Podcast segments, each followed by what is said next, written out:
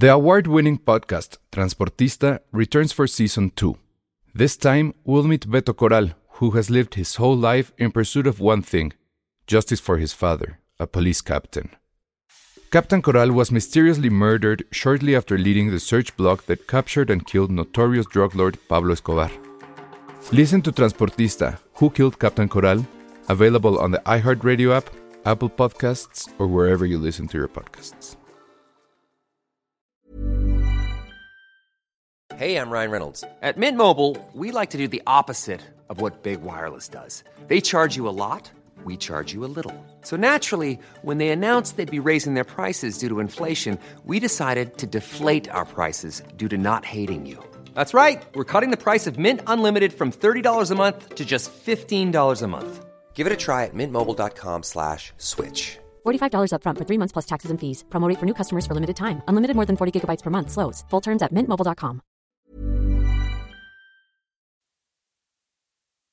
Escuchas. Escuchas un podcast de Dixo. Escuchas a Dos tipos de cuidado. Dos tipos de cuidado. Con Arturo Aguilar y El Salón Rojo. Por Dixo. La productora de podcast más importante en habla hispana.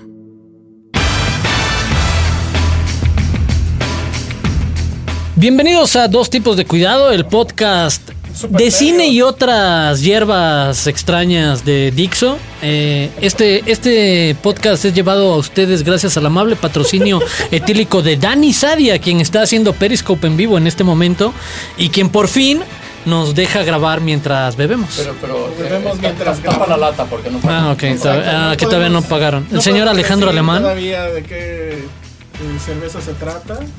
Pero puede ser su cerveza. Exacto, este espacio está abierto. Para ustedes. Puede ¿Qué? ponernos borrachos y así el programa sale mejor. Dicen. Pero bueno, bienvenidos a este programa que es el programa de cine de Dixon, el programa más serio que pueden encontrar ustedes aquí. Nosotros somos toda seriedad y propiedad. Y Sí, como hablar- Pedro el bueno y Jorge el malo. Igualitos. Hombre. Bueno, ya, vamos a hablar de los estrenos. Que este fin de semana sí es como de lo que nos sobró del, en las arcas. Que No, no, no. Y, y en verdad es un fenómeno natural. Ahora sí que el señor Sadia que está detrás de- del teléfono haciendo como streaming en vivo de esto, no nos dejará mentir al respecto.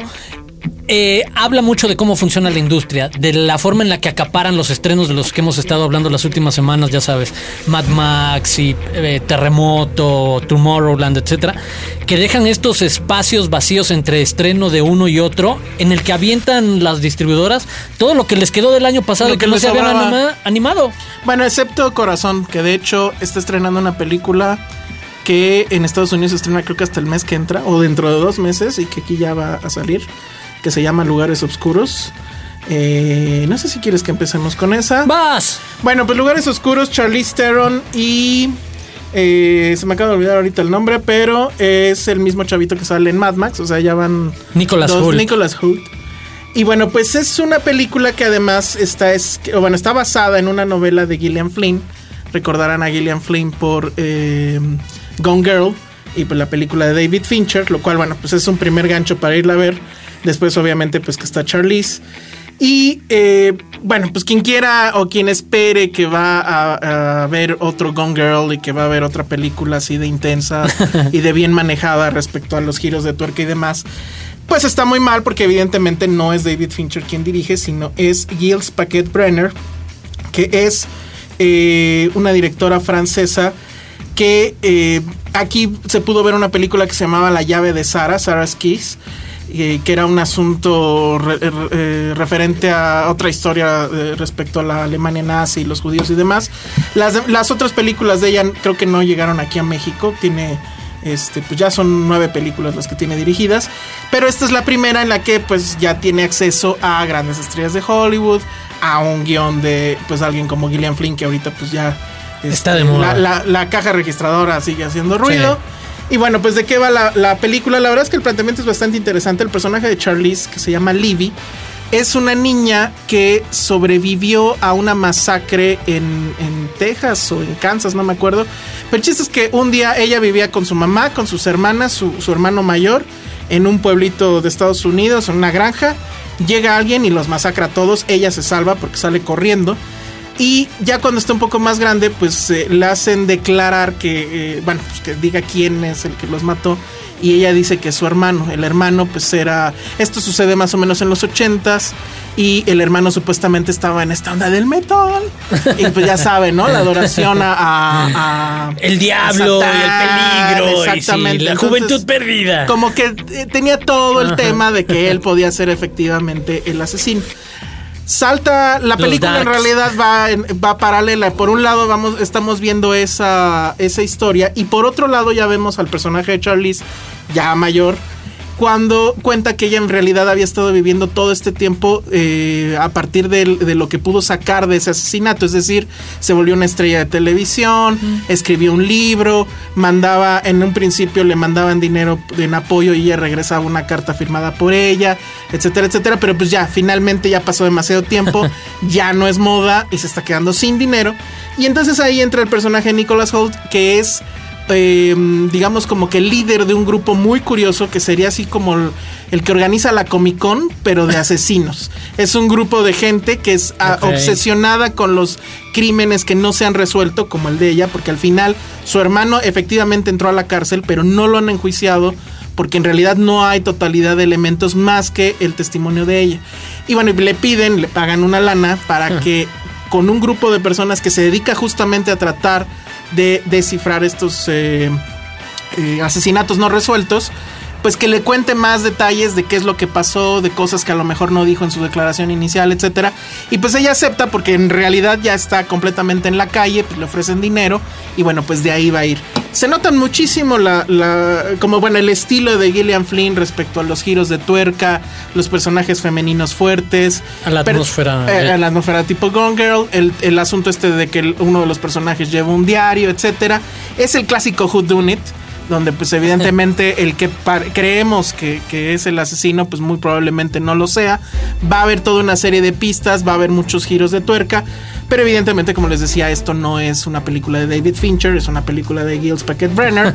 y si bien lo maneja con fluidez, no hay estos momentos eh, dramáticos tremendos como si lo hay en Gone Girl, justo cuando se, se revela el gran giro de tuerca. Aquí el giro de tuerca como que está ya muy cantado, etcétera, y, pues no, no resulta eh, sorprendente en ese sentido, pero bueno, Charlize Theron lo hace muy bien, Nicholas Holt también. Por ahí sale eh, Chloe Grace Moretz, que es casi un cameo, pero bueno, bastante tranquilo. Y, y Christina Hendricks, que pues eh, ya está como que intentando hacer otras cosas después de, de- de Mad Men, ¿no? Entonces, bueno, pues es una película, la verdad es que eh, bastante tranquila, no hay mayor aspavientos, se la pasa uno bien, es estos clásicos thrillers de policías y demás, pero más allá de eso no creo que suceda mucho. En Estados Unidos, en Francia creo que ya se, se estrenó. En Estados Unidos me parece que se estrena hasta dentro de un mes. Y aquí en México se estrena este fin de semana. Entonces, bueno, pues si quieren seguirle la pista o si son fans de los libros de Gillian Flynn, pues creo que es una buena opción. No es una mala película, pero definitivamente teniendo tan cerca en la memoria Gone Girl, pues no, no hace más, ¿no? Sí. Entonces, bueno, ese es uno de los estrenos. Aprovechando que precisamente hablas de Rosamund Pike y de Gone Girl, obviamente de la conexión por ahí, hay una película protagonizada por Rosamund Pike que estrena este fin de semana. Y se trata de Héctor y el secreto de la felicidad o Héctor y la búsqueda de la felicidad, no estoy seguro cómo le terminaron El secreto de la felicidad. En, en español. Eh, imagínense un poco en los terrenos de, y esta película en verdad yo la odié bastante, la de la vida de Walter Mitty.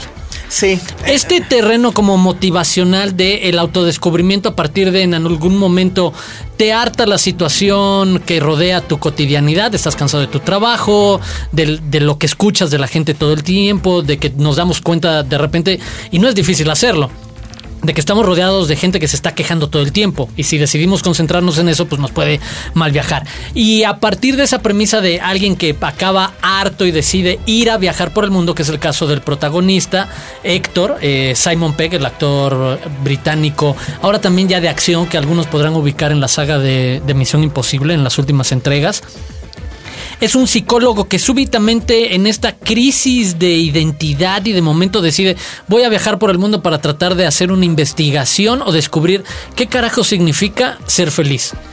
Y en estos viajes, obviamente, me parece un poco más medidos. Es apenas un escalón arriba de Walter Mitty en, en lo que logra de reflexiones. Hay momentos bien logrados, como naturalmente emotivos y demás, pero sigue recurriendo a los clichés y lugares comunes de, claro que va a tener que ir a China y va a tener que caminar hacia Nepal para conocer a unos monjes budistas que le van a compartir algún este parte y de ahí se va a ir a África para ver otro tipo de concepción de la realidad y de cómo en contextos o circunstancias jodidas puedes encontrar algo que, que le dé sentido a la vida, bla, bla, bla pero con todo el tono, la carga de que es una película para hacerte sentir bien, en la que vas a esperar y sabes por dónde va a venir un poco el final feliz, o sea, no le echo a perder a nadie. El asunto es parte como de ese totalmente como Walter Mitty, ese arco de descubrimiento y reencuentro y final feliz de alguien, pero sin exagerar en ciertos puntos y con algunos pasajes de humor un poco más ácido, británico, por ahí por la parte del guion.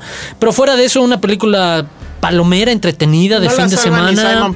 O sea, para los fans de No, de hecho la salvan varias cosas, entre ellas, por ejemplo, Christopher Plummer, que aparece ahí. Este también está eh, Stellan Skarsgård, el actor sueco-británico también buenísimo. Rosamund Pike como la novia de, de, Simon Pegg y el propio Simon Pegg que en algún momento logra dejar el registro de exageración ahora sí que de caricatura que necesita en algún momento eh, el personaje para decir, ah, sí, voy a agarrar mi maleta y ya sabes, como el lugar común, el cliché del turista británico que se va a ir a China y que compra los shorts que tienen 30 bolsitas y la mochila que tiene para, etcétera, es el de lo abandona rápidamente y empieza a tener como conversaciones más serias con la gente sobre pues, qué te hace feliz, o sea, a un millonario que hace negocios en, en China y lo lleva de fiesta y demás, le, le plantea esa parte de trabajar y tener dinero para darme estos lujos entonces, tiene esos momentos de, ideas interesantes, pero no pasa, más allá de, ay, me, voy a acordar de esta peli a final del año. No, pero podrías pasar un buen rato. Y, como,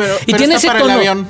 Y, no, y tiene ese como buen tono. Sobre todo si, si están en el ánimo de una película que no te malviaje, que no te claves demasiado y que al final salgas como en este tono ligero positivo, vayan a ver Héctor y El secreto de la felicidad. Un dato, el director de esta película es Peter, Peter que en su filmografía tiene nada más ni nada menos que a Hannah Montana la película. Y Serendipity y, Shall We Dance. la de Entonces, bueno, para que más o menos le vayan midiendo por dónde va. Y luego otra película que sí vimos tú y yo que se llama La Persecución. Hijo. Que bueno, no sé cómo le pusieron, no sé cómo se llama en inglés, de hecho. Beyond the Reach. Exactamente, Beyond the Reach.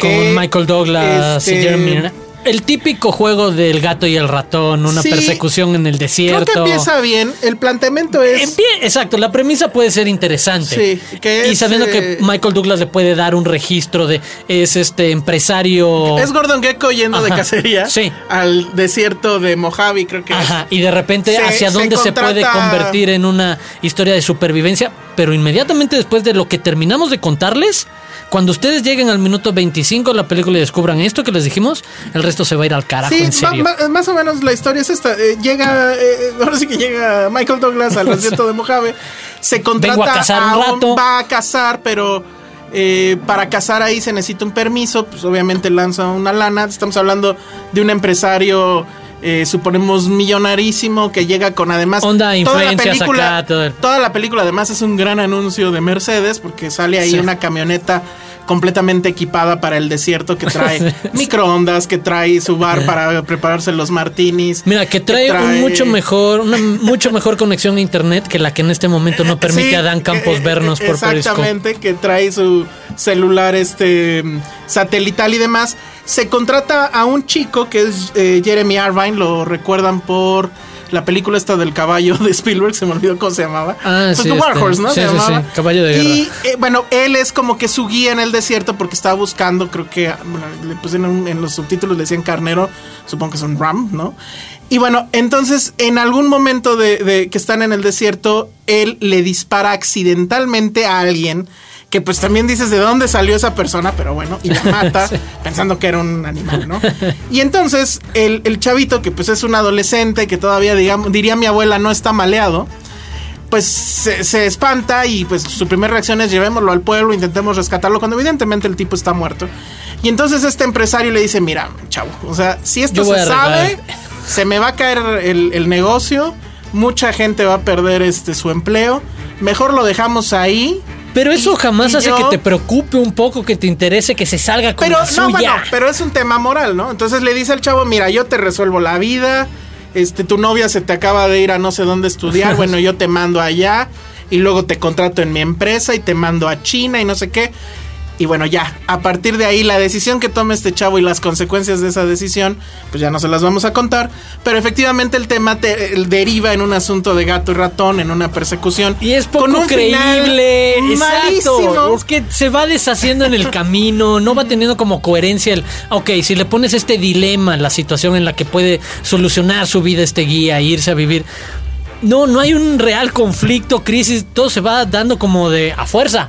Pudo ser un buen eh, capítulo de Twilight Zone. Al principio Híjole. empieza de esa manera, pero sí, el final se va completamente de, de una manera. Tiene de hecho varios finales. No, no, no. De hecho, no merece ni un minuto más de nuestro tiempo. Ok, bueno, pues ahí está. Sí. eh, Lo siento, Michael Douglas. Queda, queda en película para camión, totalmente. Sí, porque aparte. Te puedes perder un ratito. O sea, Ahí puedes no dejar pasa de verla y no pasa absolutamente nada. nada. Exacto, te echas Pero una bueno. jetita de 10, 15 Y minutos. Michael y- Douglas creo que sí lo hace bien dentro de todo. La No, verdad es que pues- ese guion pues no da para mucho. No, es un El buen chavo actor, también pero lo no va a bien. hacer milagros. Y bueno, pues ahí está, dirigida por un tal Jean-Baptiste Leonetti, que Mm. no tiene absolutamente nada. Creo que tiene una, una película en, en Francia que pues sepa Dios quién vio, que se llamaba Cara Blanc, y hasta ahí.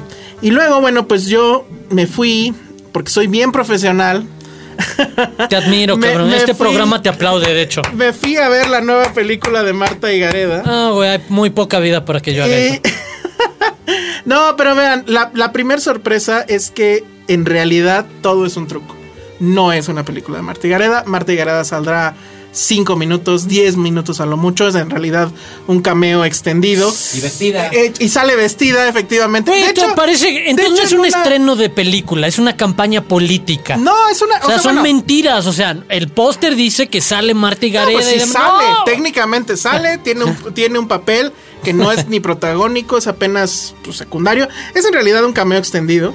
Eh, sí, efectivamente, una de las escenas en las que sale ¿Palomera? está desnuda, pero eh, pues ya saben, con la sábana encima, porque es una película en realidad. Familiar. En realidad, el giro de la película es que es una película familiar, es una fábula que juega con el tema del nacionalismo y el tema de, eh, eh, bueno, vertido hacia el asunto de los mariachis. La trama va de que, bueno, en un, en un pueblo, se me olvida eh, cuál era, pero era en Jalisco, productores de tequila y demás. Eh, a una a, a un- a uno de los personajes, el líder de una banda, bueno, de una banda iba a decir, bueno, de un mariachi, Sí. que ya dejó de tocar desde hace mucho, le llega la invitación para unirse a un concurso de mariachis, tienen que venir a la ciudad. Y entonces va y reúne a sus amigos, que bueno, pues son este Ya están retiradones. Ya están retiradones, está Héctor O sea, como el staff de Dixo, o sea, que ya pintan canas la mayoría. Ahorita los tres que ¡Ey, estamos. ey! Los tres que estamos en la mesa hay muchas canas, a pesar de que Dani se eche Photoshop en la cabeza Hijo, para mano. eh, ocultarlas. Pero bueno, entonces sus amigos, los amigos de este hombre, pues son Héctor Bonilla, José Cefami, este Roberto Medina, por ahí de repente sale Pocholo. Alejandro Calva, etcétera. Y bueno, el tema es, al final es una road movie donde, bueno, los reúne. El, el hijo de- del líder de este, de este grupo musical eh, resulta que es eh, metalero. Entonces, bueno, como les hacía falta alguien que tocara la trompeta, intenta convencer al hijo. El hijo de niño, pues sí era mariachi, pero ya saben, uno crece y deja de hacer las cosas que le obligan sus papás. ¿Que ya no vas a taekwondo? No, por supuesto que no. ¿A ti que te obligaba tu papá a ir de niña? No, A ver, eso Tú que tienes no. cara de, de taekwondo, no, te no, no, hagas. no, es que en mi casa sí fuimos mucho de deportes, pero siempre fuimos por gusto, o sea, panball y tenis y mil cosas. Muy bien. Pero sí. Pero bueno, entonces, al final, bueno, el tema es, en realidad es una película muy blanca que no recurre al clásico del cine mexicano de estar mentando madres a diestra y siniestra. ¿Qué es Es no? una película que, insisto, es una fábula que resalta a un México idílico donde las carreteras, pues los paisajes son tremendamente Una comedia de industria, Es de una género. comedia de género Sí. muy en este, como que sí tiene este asunto de vamos a hacer una película donde hablemos bien del país, pero debo de reconocer que lo hacen bien. O sea, no es mi tipo de película para nada, no la compraría en, en Blu-ray y la verdad es que me metí a verla pues porque sí empezó a hacer dinero, Sí. pero eh, la verdad es que creo que está bien, o sea, no, insisto, no la recomendaría eh, desde mi corazón, pero si lo analizas y, y, ves la estructura y demás, lo hace bien. Termina en una escena algo emotiva, debo reconocer, y conste que yo no soy guadalupano, en la Basílica de, Guadalupe, porque bueno, al final el, eh, eh, uno de las cuestiones que tenían que ser los todos en México somos guadalupanos. No, perdón, a ver, si no me cae, a ver si no me cae gobernación por lo que acabo de decir. Ahí hasta los ateos somos pero, La verdad es que, insisto, creo que es viendo estructura y demás, el director la verdad es que tiene poca imaginación en cuanto al uso de la cámara. Hay elementos que los resuelve muy bien, teniendo en cuenta que esto al final es una road movie, donde evidentemente todas las broncas familiares que hay entre estos amigos, sus hijos, sus esposos y demás, terminan eh, resolviéndose. Pero está, está bien hecha y creo que sí tiene, o sea, bueno, creo que lo hace con bastante dignidad este tema de hablemos bien de México, que se muestre otro país, pero no lo hace sí, sí cae en cursilerías, pero creo que no hay un chantaje en, al final. Y eso a mí me parece que es bastante loable. Eh, eh, curiosamente tiene un, cameo de Jaime Almeida, que recientemente falleció, que él es uno de los jueces en el concurso de mariachis. Y bueno, y, sale por ahí el, hijo de José Alfredo Jiménez. Entonces, bueno, también hay todo este asunto de la cultura, de la música, del mariachi y demás. Eh, creo que está bien. y les digo, la buena noticia es que en la portada se ve como si fuera una película de Marta y Gareda. Los pósters quieren jugar al albur, pero no hay ni un solo albur, ni ¿Ah, una sola mentada de madre, ni nada. Es una estrategia de marketing. Marta y Gareda, eh, que esté Marta y Gareda, aunque sea en un papel secundario, es completamente una estrategia de marketing que creo que les ha funcionado para por lo menos entrar al top 10. Ya cuando se enteren y que venga el boca a boca, no sé qué tan mal o qué tan, bien le vaya. Pero insisto, no es mi tipo de película, pero está bien. Dato del fin de semana fue la quinta película en taquilla. Eh, tuvo, ahorita les voy a decir exactamente, 100 mil personas durante el fin de semana, 259 asistentes por copia, salió con más de 300 copias. Y aprovechando el dato estadístico, con el restreno de Güeros, el fin de semana la fueron a ver 1.603 personas. Pero le sigue yendo mejor 160 asistentes por copia, porque nada más salió con, con 10. Digo, no, no estuvo mal, pero creo que habla un poco de la poca atención que tiene un premio como el Ariel. O sea, de alguna manera. Peor. ah, no, le podría haber peor, pero en una industria un poco más sana, que se gane los premios más importantes de ahora sí que la academia de cine de ese país, pues debería de haber invitado a la gente a decir, oye, pues vamos a darle una oportunidad por algo ha hecho tanto ruido, no nada más en premios, sino en crítica, pero como que no del todo.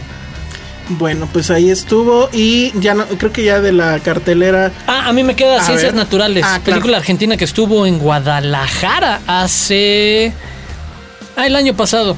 Sí, cierto, hace un año y cachito. Eh, película obviamente eh, en este tono introspectivo, contemplativo. Eh, en la parte más apartada de Argentina descubrimos la vida familiar de esta pequeña niña que en verdad vive en un auténtico infierno. su madre abusa literalmente de ella psicológica y físicamente. Y en ese momento además en el que ella está pasando de la niñez a la adolescencia, está tratando como de definirse y encontrarse en toda esta hostilidad y además hasta el terreno, el medio ambiente en el que se, en el que, en el que vive, porque además está una de estas escuelas donde tiene que vivir durante toda la semana y solo puede ir el fin de semana a vivir con, con su familia o a pasar el fin de semana con, con su familia en una chocita abandonada donde hace un friego de frío, etcétera pues en esta en este contexto, en esta circunstancia vamos a ver cómo se desarrolla la historia de esta chavita y su maestra que en la primer media hora de la película, que es lo que un poco echa a andar la trama, vemos que la chavita cansada de lo que la rodea dice, "¿Sabes qué al carajo voy a escapar de la escuela?" y se echa a correr, se escapa en una región donde si te escapas vas a morir en cuestión de horas por el frío, el clima, las nevadas, etcétera. La maestra logra eh, rescatarla y empieza es ahí una cuestión, una relación de eh, mutuo apoyo en estas circunstancias muy, muy particulares. Es la ópera prima, eh, ópera prima de Matías Lucchesi. Eh, y en verdad de, rescatar el, el, control que tiene para meternos en esta historia. Para muchos la protagonista podría este, eh, resultar conocida porque fue la protagonista del premio de Paola Markovich, esta niñita que también escapa de la dictadura junto con su mamá en un contexto, etcétera. Pues esta niña pa, eh, que se apellida Herzog, además, lo mm. recuerdo. Eh, Eh, la verdad hace un muy buen trabajo para meterte en ese momento muy extraño de una niña pasando literalmente de niña adolescente a darte cuenta que lo que te rodea es mucho más complicado y jodido, pero en ese contexto también entender que hay alguien que te puede querer echar la mano y que no es tu familia, aunque querrías que tu familia fuera quien se encargara. En ese tono de película interesante, contemplativa, pero atractiva. A mí la verdad me, me gustó bastante cómo, cómo, cómo maneja el ritmo y el tono eh, el director. ¿Ese va a ser estreno comercial o es nada más? No, no es comercial, sí, Ok. Bueno, pero pues, también como 5 o 6 copias. exactamente. Obvio. Pues sí, porque estamos en este impasse. Y eh, La invitación a que se lancen porque nos deben quedar como 3 minutos a la Cineteca Nacional. sí, porque hay un homenaje a Ismael Rodríguez y evidentemente este programa le debe mucho a Ismael Rodríguez, Hombre. empezando por el nombre. Y bueno, pues se van a proyectar, pues ya saben, los, los clásicos que están los tres García, nosotros los pobres, ustedes los ricos, la oveja negra, toda máquina, Ánimas Trujano, los hermanos del hierro, que creo que es su mejor película. Y dato ahí, es la película mexicana favorita de eh, Jorge Ayala Blanco. Sí. Porque, bueno, quienes han ido a sus cursos, yo alguna vez tomé un curso con él, eh, pues es, eh, es increíble ver cómo usualmente no hablan bien de demasiadas películas, pero de esta se decanta y la, la, la deconstruye muy bien. El hombre de papel y por supuesto dos tipos de cuidado. Hombre. Y que bueno, pues siempre en el caso de Ismael Rodríguez yo me he preguntado qué habrá sido primero, el país o sus películas, porque muchos de los eh, atavismos que todavía se, se pueden vivir y palpar en la sociedad mexicana, como el asunto de... eh, la comedia ranchera como género. la comedia ranchera como género, pero aparte el drama, el asunto de ustedes, los ricos. El melodrama. Nosotros, los pobres. eh, el pobre como una persona, pobre pero honrado. Y los ricos que por ser ricos, pues entonces es obvio que algo malo hay ahí, que alguna truculencia tienen. Eh, bueno, pues eso que se pla- plasma en su cine sigue siendo eh, un atavismo en, en la sociedad mexicana actual y por eso yo siempre me pregunto qué habrá sido primero. Eh, hay, hay, nada más quiero dar unas, una, una frase de, de- de Ismael Rodríguez y que creo que bueno es cierto, él, él empezó desde, pues desde muy abajo de cargacables y demás, pasó básicamente por todas las eh, facetas de hacer cine y él decía que eh, debo decir que en el cine sé hacer de todo, lo único que ignoro es cómo fabricar el celuloide. Entonces, bueno, es una bonita frase. Vayan a la cineteca a ver si nosotros Sí. nos deberíamos de lanzar a ver dos tipos de cuidado y a lo mejor dar una reseña Otras. o algo por el por Yo el oveja estilo. negra soy fan. Sí, no, yo de los eh, los hermanos del hierro es, es muy muy buena y bueno ya toda máquina me gustaba mucho de Sí. niño, ¿no? Pero bueno pues chéquenlas porque créanme aunque no lo bueno aunque no lo crean se ven mucho mejor en la pantalla que en el canal 2. Entonces bueno pues ese fue el programa del día de hoy. No sé si si nuestro jefe Una cosa, Sí. una cosa de Ismael Rodríguez también dijo. Échale el solidaridad. Ah. No, no, dijo este que dejaba que una de las cosas que se arrepentía es dejar sobreactuar a sus, a, a sus actores. Ah, sí. Y que se le fue quitando con Se el tiempo. Se le fue quitando con el tiempo, exactamente. Bueno, pues a él le debemos básicamente que existe una figura como Pedro Infante y también una parte Como de, de Jorge ese- Negrete. y de Tintán, ¿no? Sí. Eh, entre otras eh, muchas muchas otras cosas. Bueno, pues ahí está. Nos eh, escuchamos en la siguiente emisión donde si todo va bien vamos a hablar del final de Mad Men, Sí. de toda De todo toda- Mad Men. de todo Mad Men. Va a estar por aquí Mauro Forever si es que no sucede otra cosa. Sí, sí llegan bueno. las carnitas. Si sí llegan las carnitas, aquí lo tendremos. Y bueno, pues ahí nos acompañan los fans de, de la, de la serie, que de esta serie que acaba de terminar. Muchas gracias, nos vemos. Mi nombre es Alejandro Alemán, arroba el Salón Rojo. Yo soy Arturo Aguilar, arroba Aguilar Arturo, y nos escuchamos pronto. Adiós.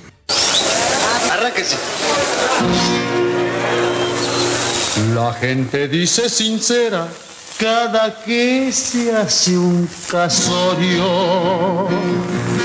Que el novio siempre la quiera, sino que le hagan velorio. Para esta novia no hay pena, pues va a tener buen marido. Porque bueno es cosa buena, por lo menos de apellido. Porque bueno es muy bueno, hijo de bueno también, y su abuelo, ay qué bueno, quien se llamara como él.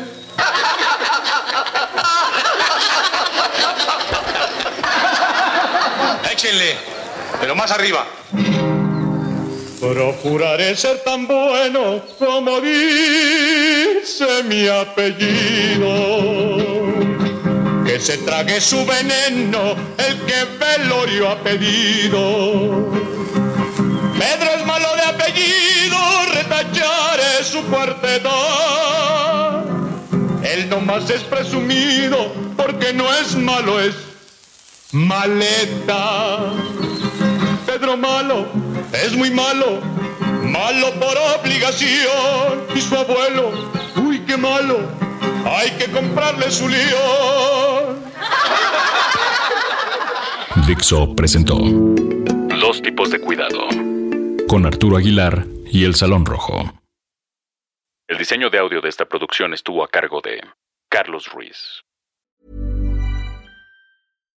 If you're looking for plump lips that last, you need to know about Juvederm lip fillers. With Juvederm Volbella XC and Juvederm Ultra XC, your lip look, whether it's subtle or bold, can last up to one full year with optimal treatment and no additional maintenance. Find a licensed specialist and see if it's right for you at juvederm.com today. That's J U V E D E R M.com. Add fullness to lips in adults over 21 with Juvederm Volbella XC or Juvederm Ultra XC. Do not use if you have severe allergies or a history of severe allergic reactions, or if you're allergic to lidocaine or the proteins used in Juvederm. Tell your doctor if you have a history of scarring or taking medicines that decrease the body's immune response or that can prolong bleeding. Common side effects include injection site redness, swelling, pain, tenderness, firmness, lumps, bumps, bruising, discoloration, or itching. As with all fillers, there's a rare risk of unintentional injection into a blood vessel, which can cause vision abnormalities, blindness, stroke, temporary scabs, or scarring. For full important safety information, visit juvederm.com.